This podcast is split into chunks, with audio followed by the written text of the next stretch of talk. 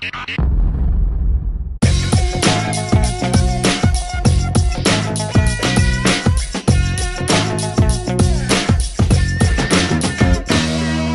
arrancamos otra edición de On Fire Club junto a Cata Roque, Max Cordaro y quien les habla Antonella González. Antes de empezar esta entrevista, les recuerdo que pueden suscribirse a nuestro canal de YouTube On Fire TV y seguirnos en nuestras redes sociales arroba on piso TV. La cara que ven aquí hoy, yo creo que no necesita presentación. Es el rostro del fútbol venezolano, de esa generación de oro de nuestra Vinotinto y por supuesto del Caracas Fútbol Club. Bienvenido José Manuel Rey a On Fire Club. Es un placer tenerte con nosotros en esta cuarentena. ¿Cómo estás? No, gracias Anto, Cata, Max. Un placer aquí compartiendo con ustedes, volver a encontrarlos, aunque sea por, por este medio. No, el gusto de nosotros y, siempre conversar de fútbol contigo termina siendo un placer eh, y, no lo digo con, con, ese tono común, sino es que realmente es así. Eh, desde, desde tu etapa de jugador ya con un recorrido importante cuando nosotros empezamos a trabajar en los medios de comunicación y bueno, ya hasta este momento que ya tienes una etapa de, entrenador eh, labrada y, y, bien encaminada por lo que es el, el fútbol venezolano. Eh, qué gusto, José, y, y, pues bienvenido a nuestro programa. Desde noviembre del año pasado estamos acá. Nosotros decíamos en un principio, vamos a hablar de fútbol internacional, no nos metemos con el fútbol venezolano. no, no podemos estar sin esto. ¿A quién le vamos a mentir? Bienvenido. No, pero qué bueno que abran una ventana también para que la gente también sepa un poquito de, de lo que sucede en el fútbol, de sus figuras, de su gente. No, no, es muy grato. De verdad que estoy contento de que me hayan puesto a participar de su programa y bueno, ojalá y la gente también disfrute de esta, de esta reunión. José, tal vez para, para quienes no tengan hijos, estos días pueden ser ideales para actualizarte, para leer, para ver videos, pero para quienes papá, creo que primero hay mil actividades más antes de, de ver videos de fútbol o leer, sí. leer de fútbol.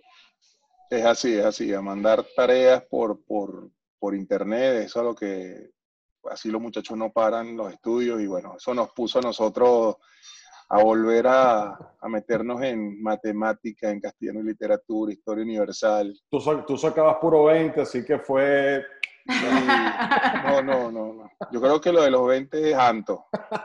sí, totalmente. Sí, ya, ya lo hablamos y lo conversamos. José, ¿cómo es tal vez vivir esta cuarentena cuando como jugador y como técnico estás acostumbrado a estar más concentrado con el equipo que hasta en tu propia casa, a vivir muchas veces solo o a estar en un hotel durante largo periodo de tiempo. Y de repente hay este choque psicológico que sí, puede ser para bien porque compartes y tienes mayor tiempo con tu familia, pero a, a, pero a pesar no estás acostumbrado a este ritmo ni tú ni tus jugadores y puede afectar psicológicamente eh, todo este periodo de tiempo que, de inactividad o que te, que te marca una diferencia en esa rutina que uno tiene en el día a día.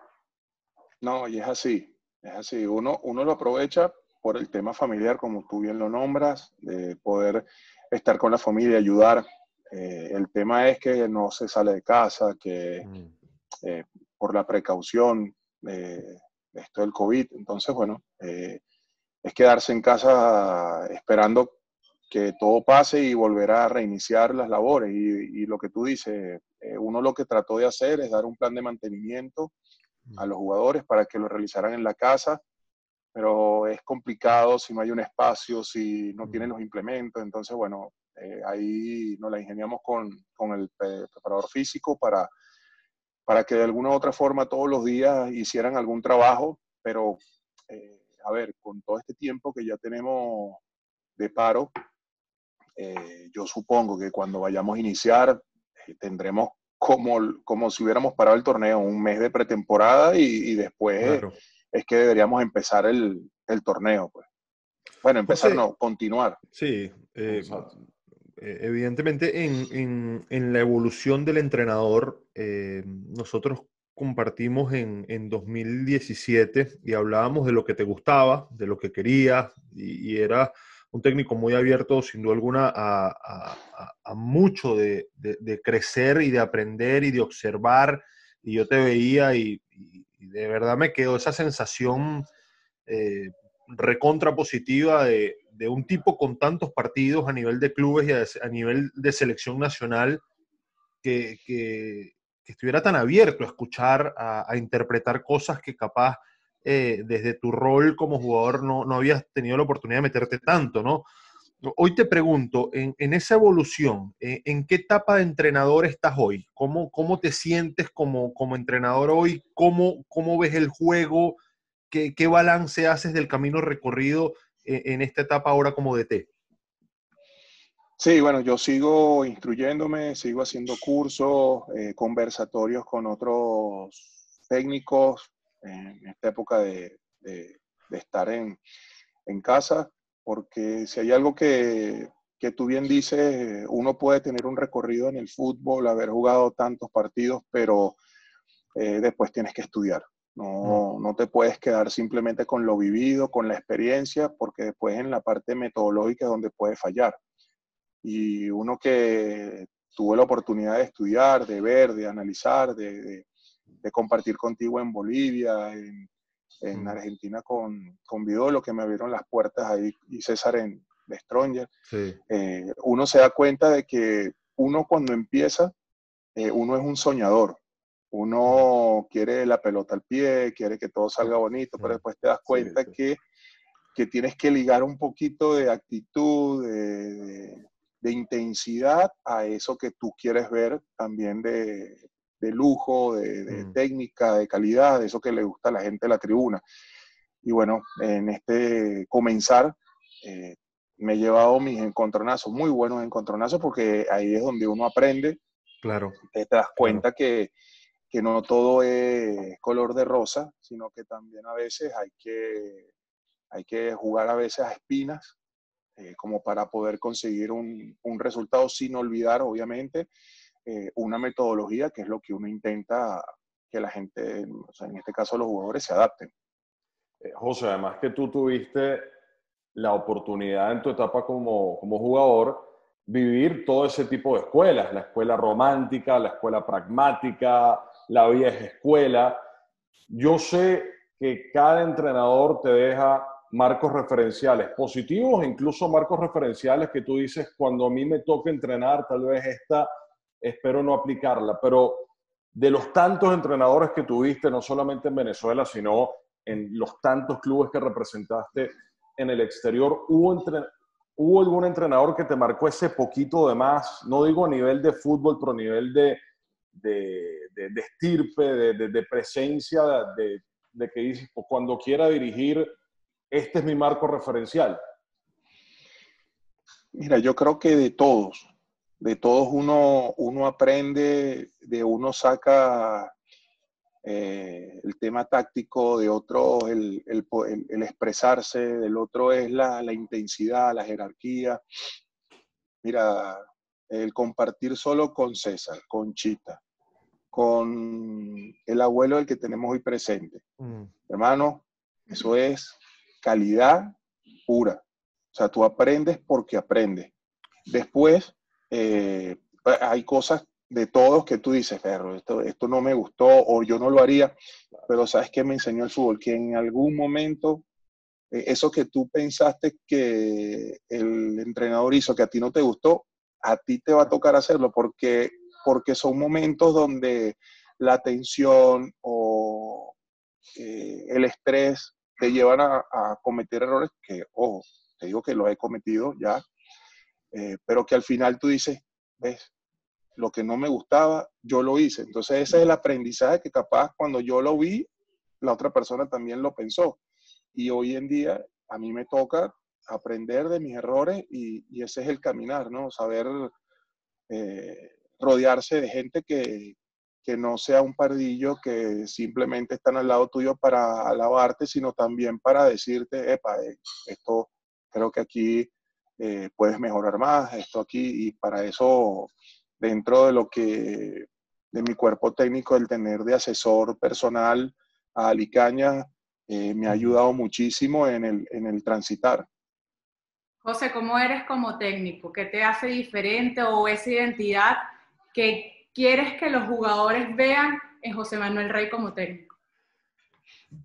Mira, entonces hay algo que me dice todo el mundo y, las personas que han tenido muchos años en esto, es que no quieras ver a José Manuel Rey en cancha. O sea, lo que yo fui como jugador, yo no puedo pedírselo a ninguno de, de mis jugadores.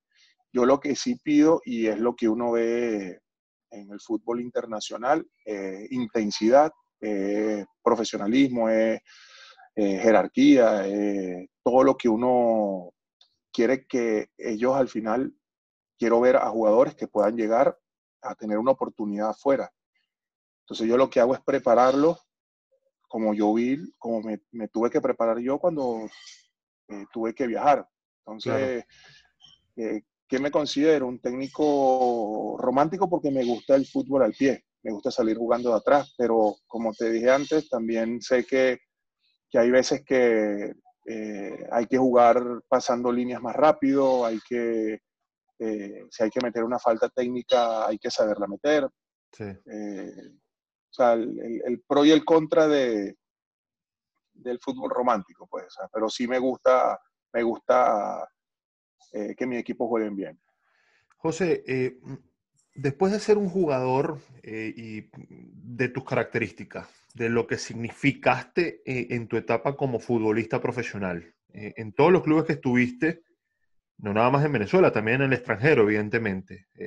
José Manuel Rey, o sea, un tipo, o sea, lo que era José Manuel Rey como futbolista, ojo, después lleva eso a la selección nacional y lo que representaste la selección nacional con todos los entrenadores que tuviste hasta tu última etapa, eh, donde te tocó también jugar partidos en aquella Copa América de Argentina, donde, donde a ver, eh, eh, fuiste un tipo realmente determinante, muy valioso e importante. ¿Cómo se guarda eso en una caja? Se tapa eso y dices, ahora yo soy entrenador. Porque hay, a ver, yo tengo un ejemplo muy, muy puntual. Zinedine Zidane, el entrenador del Madrid, ganó todo como futbolista, pero yo no veo que el tipo se recuerde como jugador. él, también como que hizo, se sacó el chip, ganó tres Champions y todo, y él habla de su versión entrenador. Ya él no le gusta ni siquiera hablar de, su etapa como futbolista. Y lo, y llevo a tu caso, eh, guardando las distancias, evidentemente. Pero ¿cómo se hace eso? Porque noto mucho más en nuestra sociedad que es bastante complejo. Pues mira, yo dejé de ser jugador el 20 de mayo del 2015, cuando cumplí 40 años precisamente. Mm. Eh, fue una decisión que tomé, ya me quería retirar a los 39 años, o sea, el año anterior. Sí. Pero mi hijo, el mayor, Diego, me dijo, mira, papá, pero ¿por qué no te, por qué no te retiras a los 40? es un año más y ver, un número, coño, 40 años. Ah, bueno, dale, vamos a darle. 40 años, pues entonces, bueno, eh, se dio, se dio que el último partido que jugué fue contra Carabobo el, para la, la, vuelta para ir a la Sudamericana. Mm. Perdimos en penales, fallé el penal eh, y ese fue mi último, mi último partido. Pensado desde hace un año, eh, no me, te digo que no me llama o sea, estoy viendo a los jugadores entrenar y no siento la necesidad de meterme un pirú ni, disfrutar de, ese momento eh, cuando estoy entrenando. Después que si me invitan a una pachanga, estoy anotado. Pero, pero sabes, no... Eh, más bien me preocupo cuando veo que jugadores que uno sabe el nivel que tienen y no lo, no lo ves que lo puedan lograr, es cuando uno le entra como, no puede ser, si este jugador es es diferente, claro. Eh, tiene todas las características. yo creo que eso te lo da la experiencia de, ver mucho fútbol y, y, uno lo que intenta es que ese jugador siempre esté a un buen nivel. Pero sabemos que, que es difícil, pero yo creo que me retiré bien en el momento justo, siendo titular. Eh, yo creo que si me, no sé, si yo quisiera alargar la carrera, pude haber jugado dos, tres años más, pero pero no me iba a sentir bien porque capaz no, no iba a tener el fuelle para poder pelear por, por, por esa titularidad. Entonces, bueno, eh, fui consciente, me empecé a preparar, empecé a estudiar y, y, creo que todo tiene su momento. Tú preguntabas en qué etapa en qué etapa me siento.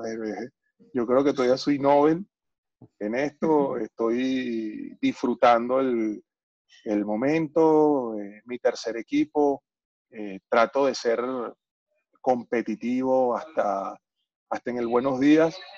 Claro. Y, y eso, bueno, eh, me dejó algo en mi carrera y ojalá que con los grupos que he trabajado hayan visto en mí un tipo que lo que quiere es ganar, que lo que quiere es ver un equipo que disfrute jugando el fútbol y, y si es sumando de a tres, pues, pues mucho mejor.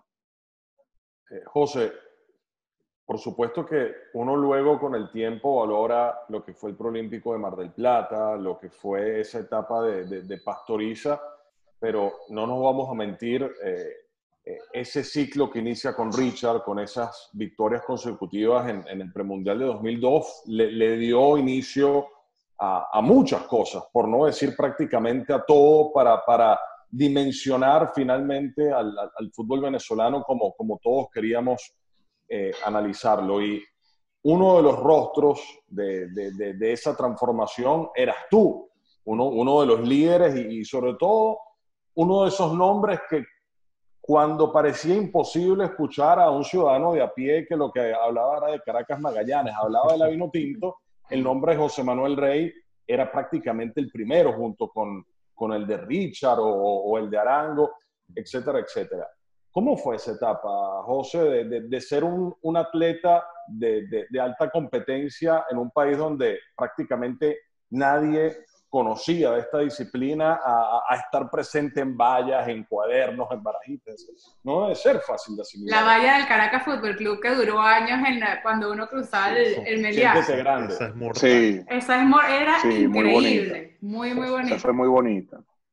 Bueno, mira, eh, yo a, lo, a, las personas que son cercanas mías siempre les digo que para mí eh, lo mejor que hizo Dios fue colocarme en esa época donde me tocó vivir, yo debuto con, el profesor Borrero, año 97, y no sé, salías a la calle terminando el partido o antes del partido salías y te asomabas y, y no pasaba nada, ¿no? Entonces, el vivir ese cambio de, luego salir a la calle y que la gente te reconociera y te pidiera tu autógrafo, una foto, eh, un mensaje, eh, eso de verdad que llena mucho orgullo. Y, lo que es más importante es que en ese periodo que yo pude, pude jugar, pude participar, le cambiamos la cultura eh, al mundo del fútbol en Venezuela. Yo recuerdo que íbamos a jugar a Maracaibo contra Brasil eh, y yo creo que el primer partido vi muchas camisas amarillas. Sí. Más por el uniforme del contrincante que de la selección. El siguiente partido de Brasil, no sé si se recuerdan de esa, de esa camisa que sacaron. Mitad, mitad. amarilla, mitad vino tinto. Hasta el, hasta el partido que, que, quedamos, perdimos 3 a 2, pero pienso que se jugó de gran nivel. Mm contra Brasil ya teníamos una, tribuna de color vino tinto. Mm. Ese, ese legado, esa identificación que te da el, ya sabes que tu selección se llama vino tinto, que lo agarró el básquet, lo agarró el béisbol después. Eh, o sea, esa identidad nos faltaba. Y que yo haya estado en ese grupo, te digo que a mí me llena de orgullo porque es histórico. Eh, así no lo quieran aceptar otros, pero eh, es histórico el, estar en un grupo eh, y es lo que va a pasar. Dios quiera, yo como me preguntan por pesar, ojalá y nos clasifique al mundial y ese grupo va a pasar a la historia. Ese grupo es el que la gente va, no se va a cansar de hablar porque ese grupo va a alcanzar ir al mundial. Y ojalá, bueno, hasta ahora vamos a seguir hablando del grupo que, que cambió la, la estirpe del fútbol en Venezuela, la identidad, que, que creó una alegría en el país enorme y que, bueno, el haber pertenecido, obviamente que eh, me infló, ¿sabes? De, claro. de estado ahí. Justamente, justamente ayer se cumplieron 16 años del centenariazo de esa victoria 3 a 0 contra Uruguay y tal vez pasan días en los que como jugador se te olvida la historia o lo grande que fuiste para esa generación, pero de repente llegan estas fechas puntuales que, que empiezas a ver videos otra vez del partido, que la gente lo empieza a postear, que el fanático empieza otra vez a recordarlo, a mandarte un directo, a decir mi jugador favorito era Rey. Son fechas, yo siento que, que te hacen valorar aún más lo que fuiste o lo que representas hoy en día todavía para la Vinotinto. No, Yanto, eso eh, es así, es así. Uno, yo no, yo no sé en qué fecha habíamos jugado contra, contra Uruguay. ¿Cuándo fue el centenariazo? Ayer te llegaban todos los mensajes de amigos, de, gente que no conoces que te dice, mira, eh, la Venezuela de, que le ganó Uruguay, donde empezó todo.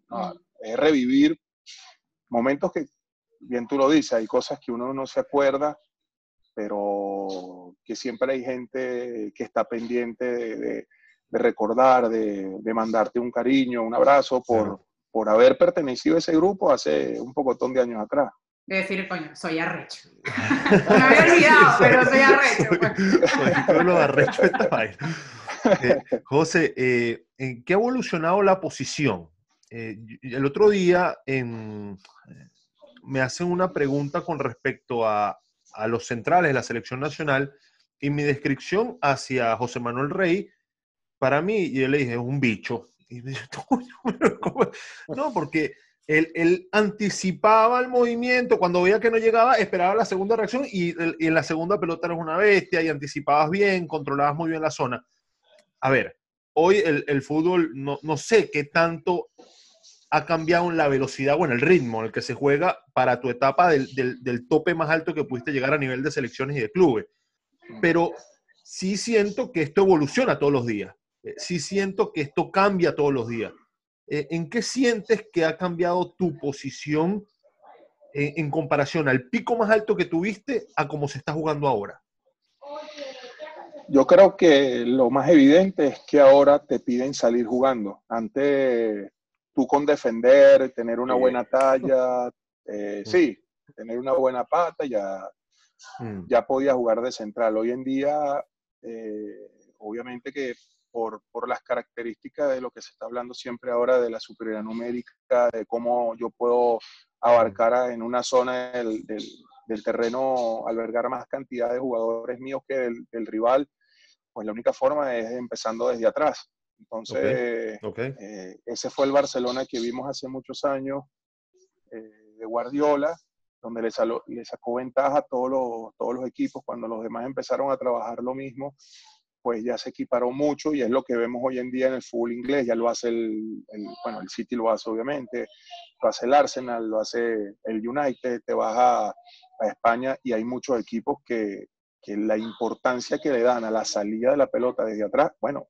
eh, tú hablas de la posición de central y el portero, que ya los porteros tienen que, que saber jugar con los pies, entonces eh, el ritmo, bueno, eh, Venezuela todavía sigue siendo un país que, tenemos un ritmo de juego bajo, lento, donde la pelota viva, no creo que supere los 50 minutos, entonces todavía por ahí hay, hay que mejorar eso. Cuando vas afuera, eh, en las experiencias que tuve, tanto en Chile como en Colombia, es otra cosa, el ritmo es diferente, toca más veces la pelota, hay más dinámica, por ende, eh, pero en, por tu pregunta, el central hoy en día eh, tiene que saber un poquito más en cuanto a táctica, lo que te pide el técnico, en los movimientos previos para tú poder salir jugando y hacer salir jugar al equipo.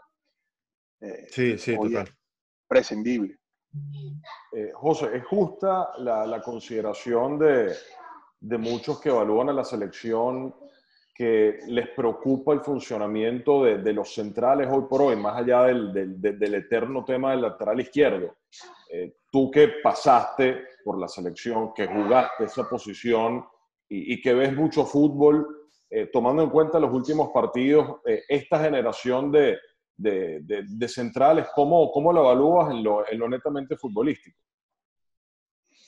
No, yo veo la selección armada desde los porteros hasta el delantero un equipazo y con grandes jugadores. Hoy, hoy en día tenemos una saga defensiva eh, de 1.90 para arriba, primero.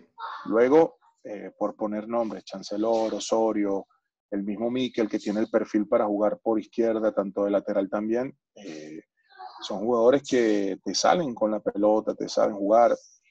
Eh, yo vi un grupo, yo fui a ver los partidos en el Olímpico, los últimos dos de, de la era de Dudamel, y la gente decía, bueno, se le ganó a Trinidad y Tobago, ya va, Trinidad y Tobago tenía mundialistas jugando.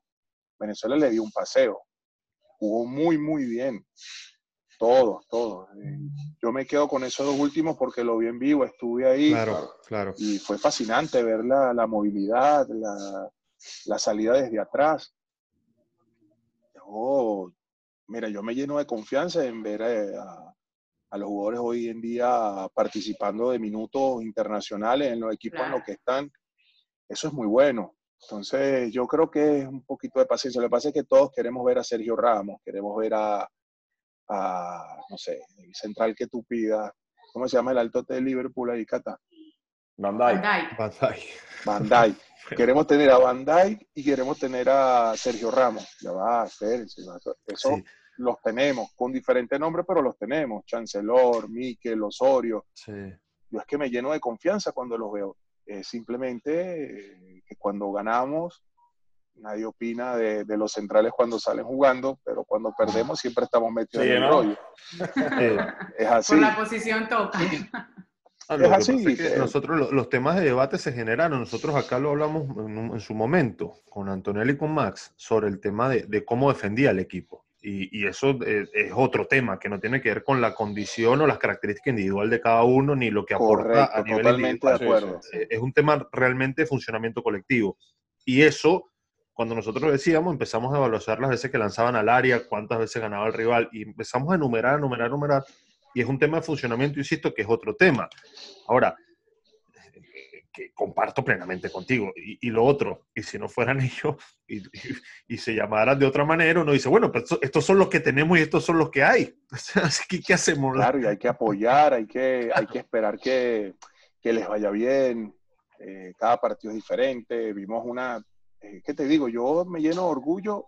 Eh, lo que pasa es que, claro, todos, todos queremos ver títulos, todos queremos ver que levanten la copa. Eh, sí. Y bueno, todo eso va a llegar. Yo, yo estoy seguro que sí. Eh, hay etapas de, de, crecimiento, los cuales creo que hoy en día el jugador venezolano, bueno, yo te pongo mi, mi ejemplo. Yo nunca jugué selección infantil. Yo la que jugué fue la del preolímpico que estaba comentando Max sí. Hace, en el año 96 y de ahí eh, y, y, empecé a jugar profesional 18 años en el Marítimo. Ajá, pero porque se había ido Héctor Rivas y no contrataron a otro, entonces vamos a, tenemos a este pelado aquí, vamos a meterlo a ver qué tal lo hace. Ya va. Yo me acuerdo de Andrés Rouga, el proceso de formación que tuvo Andrés, el proceso de formación que tuvo Vizcarrondo, uh -huh. que son chicos que yo hablo porque los vi, los tuve claro. desde pequeño, y Vizca se mantuvo afuera toda su carrera. Claro. Hoy claro. en día, fíjate a Chancellor, que lo disfruté poco ahí en el, en el Deportivo Lara, a Miquel Villanueva también lo tuve. Mira dónde están. Serie A, Chancellor, o sea, la escuela defensiva. Sí. sí. No, y que esa es la diferencia. Esa es la diferencia. Hace 20 años Rey llegó a ser el, la cara de una selección sin haber pasado por categorías inferiores. Hoy en día la cara de la Vinotinto, todas, todos tienen procesos y lo que hablábamos ayer con Junior Moreno, a pesar de tener un periodo de edad entre los 20 y los 26 años, ya tienen una cantidad de minutos a nivel internacional que vale oro cuando ves el rodaje de experiencia dentro de Venezuela, exacto, y jugando además. Y jugando, que es lo mejor, porque aquí en Venezuela se habla mucho de que, bueno, se están yendo muchos jugadores que son muy jóvenes y no terminan jugando a los equipos que van. Sí. Eh, capaz no es muy positivo, pero ya con el hecho que el jugador salga, ya, ya después queda del jugador hacerse el nombre, ¿no? De, de, de buscar su puesto, de, de entrenarse al máximo. Porque esa es la otra, pero ya estás afuera, ya cruzaste la frontera, ya, ya se supone que debería estar en, un, en otro nivel de fútbol, que eso al final le va a sumar su granito de arena a cuando te llamen a la selección. ¿Sabes? Yo, yo pienso que es positivo. Que el jugador no juegue, no estoy de acuerdo. Si te vas claro. a ir es porque eh, deberías de buscar la forma. Uno entiende que a veces hablo de Buggy Sosa. ¿Se acuerdan de Buggy Sosa? Yo lo tuve en el Zamora siendo asistente de, del viejo Alicaña. Para mí es un fenómeno, número 10, espectacular. Se fue a, Estados Unidos y no, no, jugó el primer año. No jugó el primer año, no jugó mucho, pero ya va, pero el referente del equipo jugaba ahí. Sí, jugaba en la posición de él. Ajá, entonces es complicado cuando tú tienes un referente, pero qué bueno que Buggy se fije en él, que vea su forma de jugar, que vea sus movimientos y él, y él sume lo positivo para luego él seguir creciendo. Y hoy en día creo que cambió de equipo, de equipo ¿cierto? Y ahora sí está jugando. Sí, está en el Fort Lauderdale. Mm. Correcto. Eduardo Sosa. Sí, está en el Fort Lauderdale y, y, y, y vaya que a, a, ustedes les tocó, José, comerse en ese aspecto las maduras y tú jugaste en clubes grandes en Colombia, en Chile, o sea, eh, eh, por ejemplo, Rafa Dudamel, eh, Juan, tu persona, tuvieron que tumbar la puerta, sí. y, la, otra, era que, te veían como extranjero y lo normal era que ese extranjero venezolano era complicado, pero ellos fueron titulares de verdad siempre. Sí, sí. En el Atlético Nacional, en Colo Colo, por ejemplo. Lo de Vamos a hablar ahora del Caracas Fútbol Club. Yo recuerdo que iba a la universidad, y lo hablamos al principio del episodio, y cada vez que pasaba por la universidad estaba esa valla gigantesca con la cara de José, de José Manuel Rey que decía, siéntete grande, que para mí ha sido una de las campañas del fútbol venezolano más significativas. Absolutamente. Tú veías esa valla cada vez que ibas al estadio olímpico a jugar, te volvías a tu casa. ¿Qué era para ti el Caracas? Bueno, ese es el sentimiento que yo siempre he sentido por la institución. Yo siempre me he sentido eh, muy del Caracas por la amistad que me abrió la, familia Valentiner, por haber pertenecido 15 años. Y recuerdo que en ese momento el tema era ver cómo se, podía llenar más el estadio con una estrategia publicitaria. Eh, hicimos las fotos en un salón, en, una casa por, por, por, por la Trinidad, eh, que tenía el fondo verde. Mira, José, esto va a ser así, así asado, pon la cara bravo, uno poniendo los gestos, como una hora poniendo cara bravo. Yo salí enojado de ese, de ese, estudio. Eh, y después viste eh, lo que había en la valla que era el sentimiento de siéntete grande, como que la, tribuna estaba en la camisa del Caracas, o sea, la verdad es que eh, contagió a la afición, contagió al, a la ciudad, a, nosotros mismos, eh, de ver que, que, de verdad ese era el sentimiento de, del jugador y, y que lo, el que hizo o el que planificó esa valla pues fue el sentimiento de, después del equipo completo de la ciudad. Sí, aquí está una de ellas. esa es. No, esa, esa Qué facha. Tu, tu equipo, tu equipo es del tamaño de tu pasión, siéntete grande. De eso, no, increíble. mortal, mortal, mortal. Increíble, increíble. Y, y eso lo creo que eh, lo inauguramos para esa Copa Libertadores que jugamos 2009. contra Santos, ¿se acuerdan? Sí, sí, claro. Mucho antes, mucho antes, creo que 2007. 2006, eh, 2007. El 2 a 2. ah, claro, claro, 2007, 2007, cierto, cierto, sí, ¿verdad el que sí? 2 a 2, correcto. Lo empataron sobre el final y luego en Vila Belmiro, bueno, me imagino que ese partido lo, sigue jugando en la mente, ¿no, José? Era lo que estábamos hablando al principio, que, que hay cosas que uno tiene que, que pasar, que tiene que, que vivir porque yo recuerdo que íbamos 2 a 0 y se acerca el pájaro, no, a este equipo le metemos 4, vamos arriba, vamos. O sea, de verdad que la confianza era de que le pudiéramos marcar 4, no te lo digo en serio. O sea, que no, ojo, respetando al rival, para nada. o sea, era que lo, no, lo sentíamos así y, y nos jugamos para atrás, nos fuimos mezquinos. Más bien fuimos a querer marcar el, el tercero. Y bueno, eh, llegó este jugador, este... Ese Roberto, que entró y cambió todo. Tres goles. Lamentablemente. Pero, ¿cómo jugaba ese equipo, José? Con, con, zurdo de volante. Demasiado. Eder Pérez, no sé si recuerdan de Eder claro, Claro, ah, Bueno, de ahí salió. ese, zurdo, ese zurdo, los recorridos que tenía era un bárbaro, el Eder Pérez. Sí, sí, sí, la verdad que. Y bueno, lo, lo pude ver en, en San Felipe hace poco y está igualito, no ha cambiado, no ha cambiado para nada. Siempre sigue humilde, sigue jugando, tipazo. Sí. José, el, el Noel San Vicente como entrenador, es más allá de la relación personal que tienes con él. Hoy, cuando te toca hablar eh, con, con, Noel, ¿qué te transmite? ¿Qué, qué significado tiene? ¿Qué, qué, te, ¿Qué te da? No, aparte que es mi compadre, yo soy padrino de, Alejandro, eh, siempre estamos hablando, siempre estamos, yo sobre todo lo llamo para, para pedirle siempre eh, de su experiencia eh, sobre temas que abordo en el equipo, cómo, cómo lo puedo manejar, qué puedo hacer. Él siempre está abierto a, a una opinión como siempre ha sido. Siempre, no hay cada vez que tú lo llamas, está, está atento en, darte lo mejor de, él para, para que uno, en este caso, no cometa los mismos errores que él, que pudo haber cometido. Pero ese es el, modelo a seguir. Claro. Eh, dos estrellas de las 12 de tener seis, siete. Mm. ese es el modelo. Eh, yo quiero ganar mi estrella y, al que tengo que preguntarle a ese. Entonces, es el que sabe. que la gana de taquito. Copiar, copiar lo mejor de, Noel, de todo lo que me diga y hacerlo al pie de la letra. Con, eh, como te dije antes, con las características que uno, que uno tiene, pues, pero, pero siempre está, eh, está pendiente. Él es un gran amigo, fue mi mentor en el, en el marítimo cuando llegué, eh, me acobijó, me, me protegió.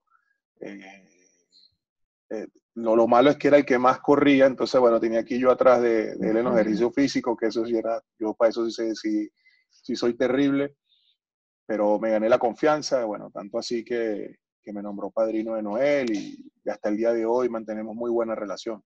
José, sabes que nosotros comentamos cuando Caracas ganó la estrella, que nos daba mucho gusto y mucha alegría por, por Noel verlo otra vez ganar una estrella con el Caracas, porque es, no es fácil psicológicamente venir de ser tal vez el técnico más ganador del fútbol venezolano, que te pida la fanaticada para ser técnico de la Vinotinto, que haya salido de la manera eh, lamentable de como salió Chita, pero otra vez estar en la cima del fútbol venezolano y que ver sin el presupuesto que tenía ese Caracas, que fue ganador durante muchos años, logra ganar otra vez una estrella.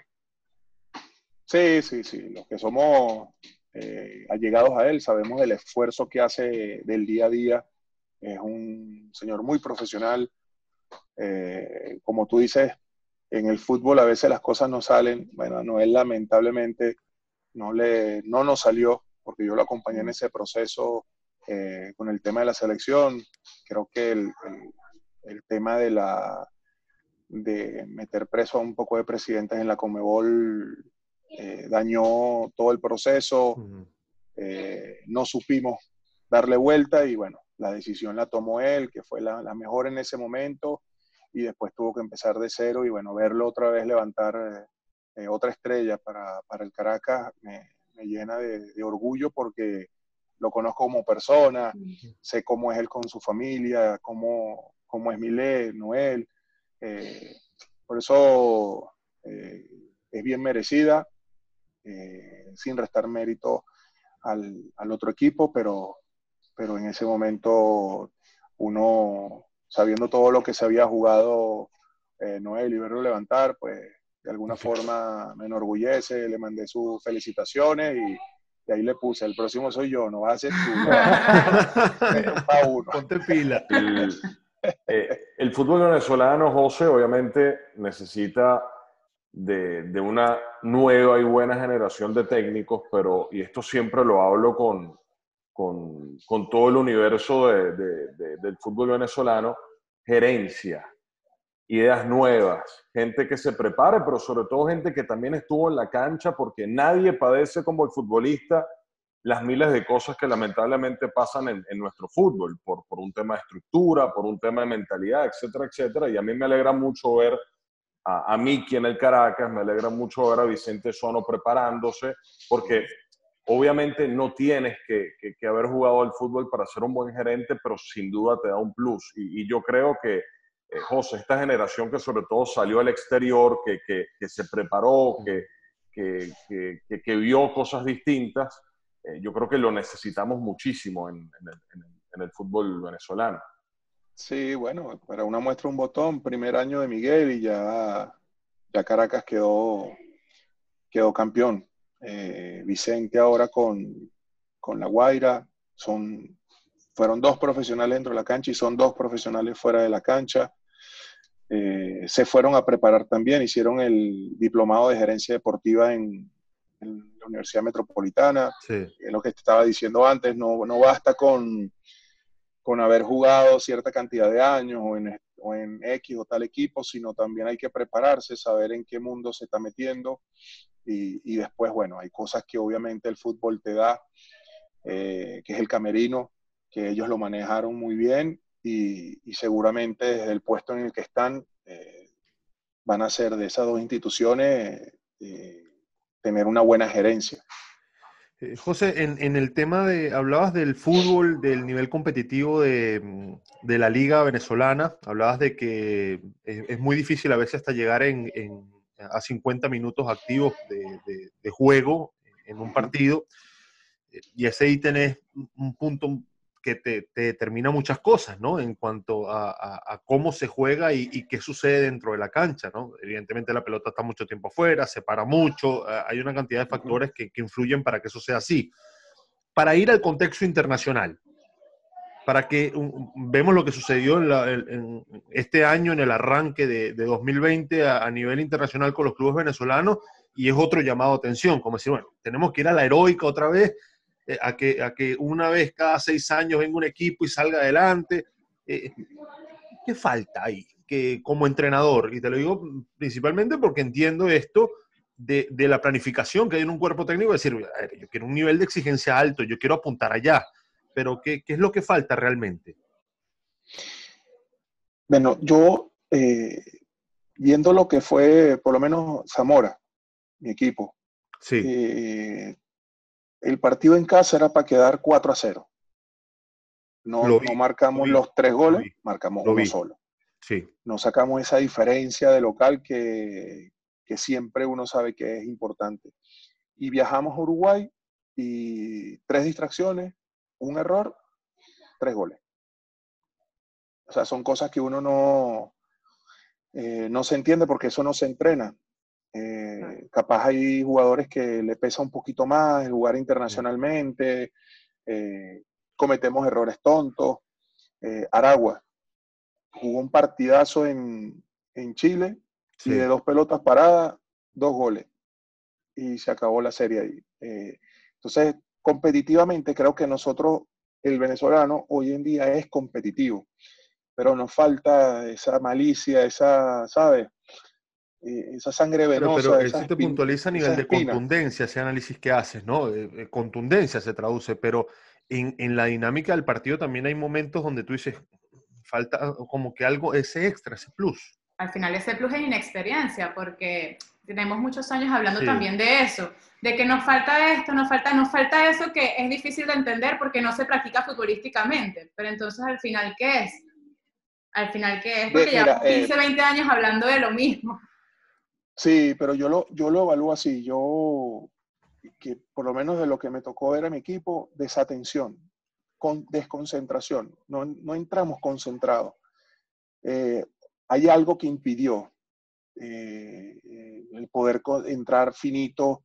mi arquero me cometió un error de mm. querer driblar, se la quitaron, cosas que él no hace. Era, él era el arquero imbatido de, de la liga. Mm. No nos había marcado ni un gol eh, y va y comete ese O sea, quiero, y, capaz no, el momento lo llevo a cometer por, por querer hacer algo de más, por, por, por capaz la información que yo siempre paso es salir jugando, eh, hasta yo me analizo, eh, pero son cositas, son detalles, son pequeños detalles que, que obviamente que hay que trabajar. Y, y, y José, antes cuando se afrontaba una Copa Sudamericana, una Copa Libertadores, por la dinámica del fútbol venezolano, donde antes salían dos por, por, temporada, ahora salen 25, 20 por temporada, no puedes contratar a, la misma calidad de extranjeros Obviamente eso tiene como un efecto rebote porque puedes darle oportunidad a los chamos, pero obviamente te baja el promedio de edad, te baja el promedio de experiencia, la competitividad interna también se ve comprometida y también creo que esos factores suman. Eso sí es verdad, Max. Ahí sí te digo, eh, hoy en día eh, capaz los, los jóvenes que juegan esas copas sudamericanas son primerizos, es primera copa que están jugando. Totalmente. Eh, y si ven el partido de Caracas, Caracas hizo un partidazo en Paraguay, pero de, errores. Sí, no les dio al final, sí. Y el ritmo estuvo elevado, aguantaron, corrieron. Entonces no, yo no voy tanto a la parte física, yo voy más a, a una ideología de juego que el jugador, una vez Dudamel lo comentó, que nosotros éramos muy verticales, el jugador venezolano era muy vertical, y la gente se lo comió. Y yo, yo sí entendí lo que quiso decir Dudamel. Dudamel lo que quiso decir es que nosotros no tenemos esa pausa de, de dar la pelota atrás, de, esperar un poco más, de ver cómo se para el equipo rival. Tal vez entender, entender ciertos momentos del partido. Correcto, no, no, claro, claro. Eh, uno puede ser contragolpeador, ¿sabes? Eh, claro. Puedes lograr robar una pelota y en adelante ser muy vertical pero lo que te dice Udamel es que nosotros, el fútbol venezolano, eh, a veces se da de que, que rompemos líneas y es hacia adelante. Y capaz no tiene superior numérica para ejercer esa verticalidad que tú quieras. Hay que darle un poquito de pausa. Bueno, eh, ahí es donde, esa es la tarea de nosotros, el día a día, de conquistar esa mentalidad del jugador y hacerle ver que hay que tener eh, cierta dinámica, pero a veces también hay que tener cierta pausa para, para esperar a los compañeros que generen esa supernumérica en la línea siguiente. ¿Está el dirigente en la actualidad preparado para que esto suceda? ¿El dirigente de, del club en Venezuela para entender que, a ver, yo no sé si están de acuerdo conmigo, pero se están desarrollando jugadores en la altísima competencia. Eh, me parece, ¿no? ¿no? todos son jugadores de selección de Venezuela, no todos pasaron por los procesos de selección nacional de categorías menores. Mm. Entonces, los entrenadores actualmente, ojo que esto, Max Santo, y no sé si José lo comparte, pero hace cinco años no pasaba que tenías que desarrollar al futbolista en, en, en, por eso, que la, realidad, cambió casi que a, 180 grados por, por varias circunstancias. Yo lo veo positivo, ojo. Okay. veo positivo? Porque yo hoy evalúo eh, mi primera etapa en el Caracas, donde tenía a Gaby Miranda, Gerson Díaz. Fuimos a jugar contra River y en River, ¿quién estaba? Estaba Francesco, estaba Gallardo, estaba Crespo, estaba el, Cabezón Ruggeri, pero ¿a qué voy? A que había jugadores de selección jugando en River. Había jugadores de la selección de Venezuela jugando en el Caracas. Mm. hoy, hoy, mm. fíjate cuántos jugadores eh, juegan en la selección de Venezuela, de los que están en el Caracas. Creo que lo único que están siendo llamado es Añor. Hoy en día, puede ser. Sí, sí, sí. Y por la necesidad de ese lateral izquierdo que, estaban hablando al principio. Entonces, eh, estamos viviendo lo que viven eh, los países grandes como Argentina, Brasil no hay un jugador de la selección de Brasil jugando en, ni en Argentina ni en Brasil. ¿Y qué hacen los, argentinos y los brasileros? Eh, tienen una cierta cama de jugadores donde dos o tres sobresalen y los venden. ¿Y, crees que eso... buen análisis ese, porque es real. ¿Y, crees que eso ¿Y, qué está, pasando, ¿Y qué está pasando en Venezuela? En Venezuela está pasando que es más fácil vender a un joven de 18, 19 años que a uno de 25. José, ¿crees que eso a, Sudamérica, porque el rendimiento en las últimas Copas del Mundo hablan por sí solas, eh, eh, ese desapego de identidad les ha pegado por más talento que haya, pero que luego lo tienes que juntar en, en, par de semanas? Sí. No, bueno, no, no, creo, no creo. Yo eh, voy más a, que el jugador se sienta cómodo con lo que propone el técnico. Ahí es algo que también aprendí. Uno tiene una idea de jugar. A mí me encanta el 4-3-3. A ver.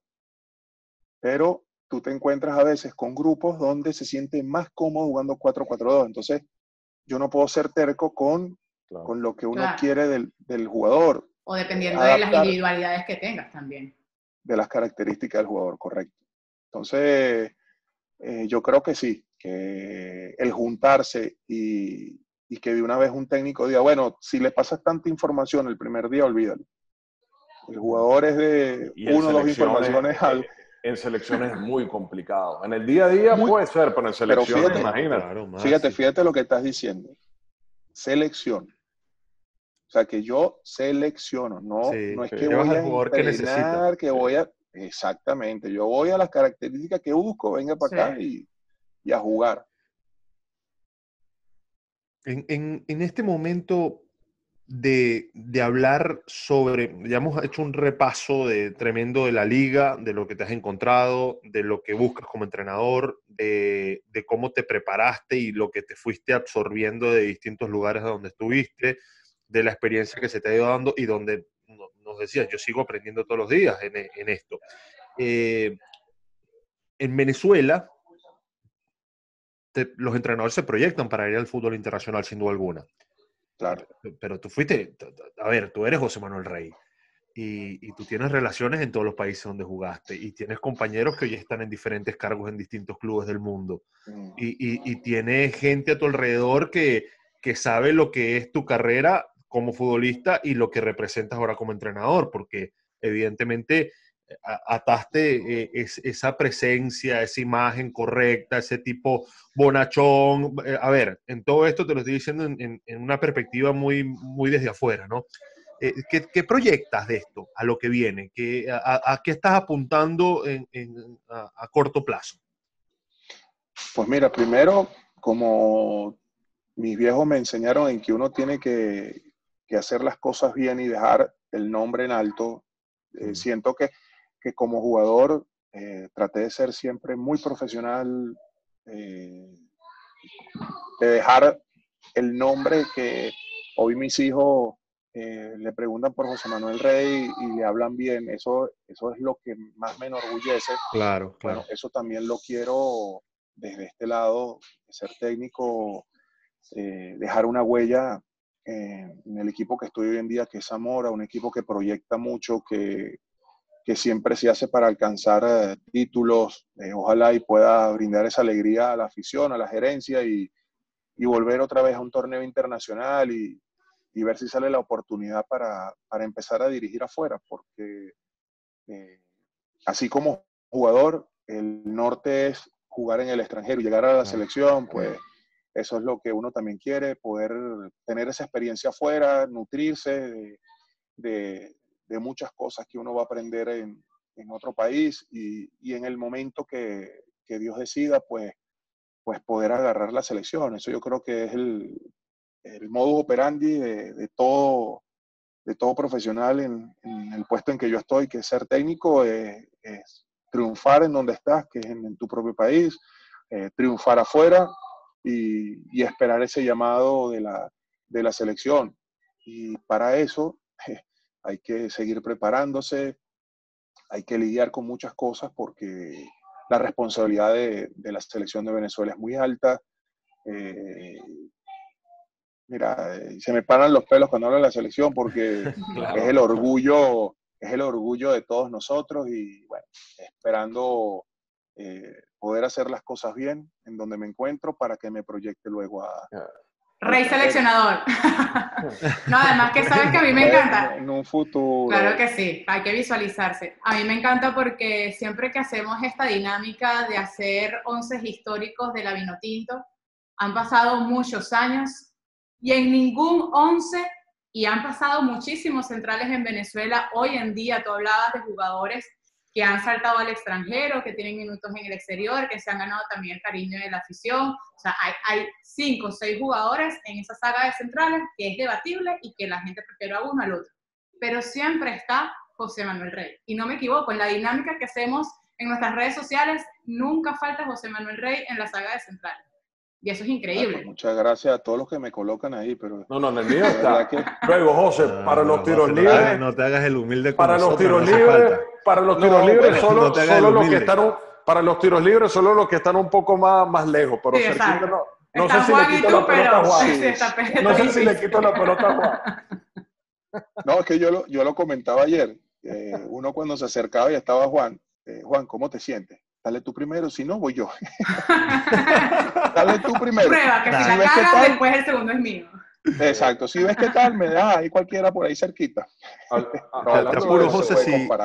Si, si te pregunto a ti, a ver, sin mezclar eh, amistades, relaciones y todo lo demás, ¿tú, ¿cuál es tu once de la historia del fútbol venezolano?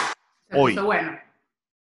Hoy, Sí, 11 Mira, jugadores. Puedes mezclar jugadores actuales con en toda Sí. la historia. Desde los que están todavía El activos 11 hasta los que ya. Jugar. pero me tengo que colocar yo. Claro. Claro, bueno, si tú sabes que estás, yo te pongo. Está claro que te, está claro que te vas a poner. No, Ah, no, mira, yo, yo te digo la verdad, Alejandro Sichero lo tuve al lado y Sí. o sea, la verdad es que tiene que estar. Eh, de lateral izquierdo, yo coloco a Jonay, lateral derecho, yo coloco a Pacheco, luego en la mitad, yo coloco a Miki con, con, con Tomasito, adelante, ahí coloco por fuera, es que hoy en día hay unas balas. Mira, me encanta. Machís, me encanta Machís, y yo le sumaría al Turbo. Joder. Eh, y estoy dejando afuera al zurdo, chavo. ¿Tú sabes qué es eso? Qué jugador el zurdo. Estoy dejando afuera. Es que yo lo pongo de. No, el zurdo de 5. futbolista ese, chamo. y después, mira, adelante, Stalin Rivas es un fijo por lo que representa. Y Juan, yo juego sin delantero. Es que, es que mira, es que no hay cómo. Y No hay portero, cómo, te eh, mira. faltó el portero. Reni, Reni. José, hablando de eso, tú que disfrutaste, obviamente son características distintas, épocas en parte distintas. Pudiste disfrutar de Juan, pudiste disfrutar de Stalin, pero si hay un jugador que tuviste en la cancha que te impresionó de tal manera que tú lo veías y decías, de verdad, o sea, de, verdad este tipo puede hacer esto en la cancha. ¿Cuál es el futbolista que, que- con el que tú te quedas de, de- de ese recuerdo que, que- que te impresionaba más que el resto? Eh, yo compartí en el equipo, me recuerdo que siendo yo un chamo, ya va, dime papá, tu yogur de fresa, ya, yo no creo que hay. Yo ahorita lo busco, ahorita lo busco. Me están pidiendo el yogur de fresa de la tarde ya. No, ya, ya, ya me di cuenta. Ya, ya vamos a terminar para que te vayas a dar. No, mira, eh, Stalin, Gerson y Gaby, me tocó verlos jugar juntos. Eso era magia pura. Uno, uno no sabía que, ent- yo no entendía. Yo no entendía la movilidad, no sabían qué estaban haciendo. No te perdían la pelota. Eh, Gerson se retiró joven, muy joven, Sí, eh, pero era un jugadorazo. Con Stalin, 28 años, creo, ¿no? sí, sí. Stalin, increíble. Cargador. Ya va, mira, me están molestando. mira.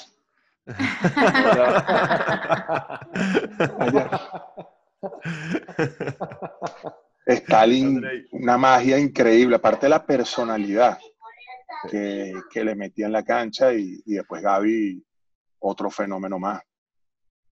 Yo me quedo con eso, me quedo con Stalin. Papi, de fresa. No, ver Y Stalin, vamos yo- a, a que vayas a darle el yogur de fresa al chavo. Yogur de fresa. Sí. José, de verdad, muchísimas gracias por, por compartir con nosotros, por, por sumarte Ya va, espera, espera ahí, espera. Papi, pero ven, ven acá, ven acá. para que salude. Ven. Tienes que venir conmigo para que te dé el yogur de fresa, ven. Ven. Ven, montate aquí con papi, ven. Papi, yogur de fresa. Ay. Mira, aquí está el hombrecito, mira. ¿Qué Este es el chiquitico de la casa. Ah, Mira, papi, saluda ahí a los amigos, mira. Mira. Ya te van a dar el yogur, campeón. Mira, estás claro que tu papá es el mejor central que ha tenido Venezuela, ¿no? Estás claro. No, este, este, este va a ser bueno, este va a ser bueno porque es tremendo. José, un abrazo. Eternamente Sí, agradecido muchísimas por, gracias. Por tu tiempo. No, vale, por favor. Eh, cuídense mucho en, en esta época donde hay que tener mucha precaución y, y vamos a salir de esta todos juntos y poco, poco, digamos, es eh, eh, lo que uno puede hacer estos días, pero mucho también porque puedes disfrutar con tu familia, puedes re- reflexionar, puedes recargarte y, y sin duda que, que lo que viene será mejor y te deseamos lo mejor en tu carrera, José. No, gracias, gracias, que son grandes amigos que me dio el fútbol. Eh, hay uno que ya hizo parrilla, excelente, así que bueno, ya en cualquier momento nos los hará para todo, así que Nos tenemos que juntar Agradecido. próximamente. Cata Cata es solo un aprendiz haciendo parrilla. Eh, por ahí hay unos que le ganan por goleada, Tetero. No, agradecido de verdad. Eh, de mi parte, donde esté trabajando, tienen las puertas abiertas. Eh, saben que cuentan conmigo para, para cualquier cosa que necesiten. Así que bueno, eh, qué bueno que me brindaron la oportunidad para saludarlos, para hablar con ustedes y bueno, ojalá que no se aburren y se repita en cualquier momento. No, por favor. Gracias, Abrazo. José. José abrazo. Manuel Rey. Y esto fue todo en el episodio de hoy de On Fire Club. Espero que lo hayan disfrutado en este tiempo de cuarentena donde sí hay mucha preocupación, mucho estrés.